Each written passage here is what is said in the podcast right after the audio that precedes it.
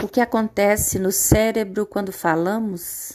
Nas últimas décadas, pesquisas sobre os mecanismos neurofisiológicos responsáveis pela aquisição e uso da linguagem vêm sendo realizadas em vários países e já se mostram como uma das áreas mais produtivas da neurociência.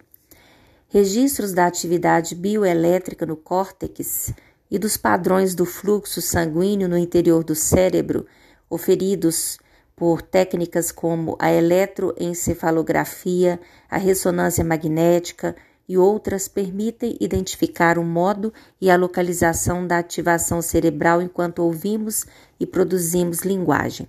No Brasil, os estudos dessa área altamente interdisciplinar estão começando agora, e os primeiros resultados confirmam descobertas já clássicas da neurolinguística e apontam rumos para a investigação de outros aspectos da faculdade da linguagem ainda não testados por essas técnicas.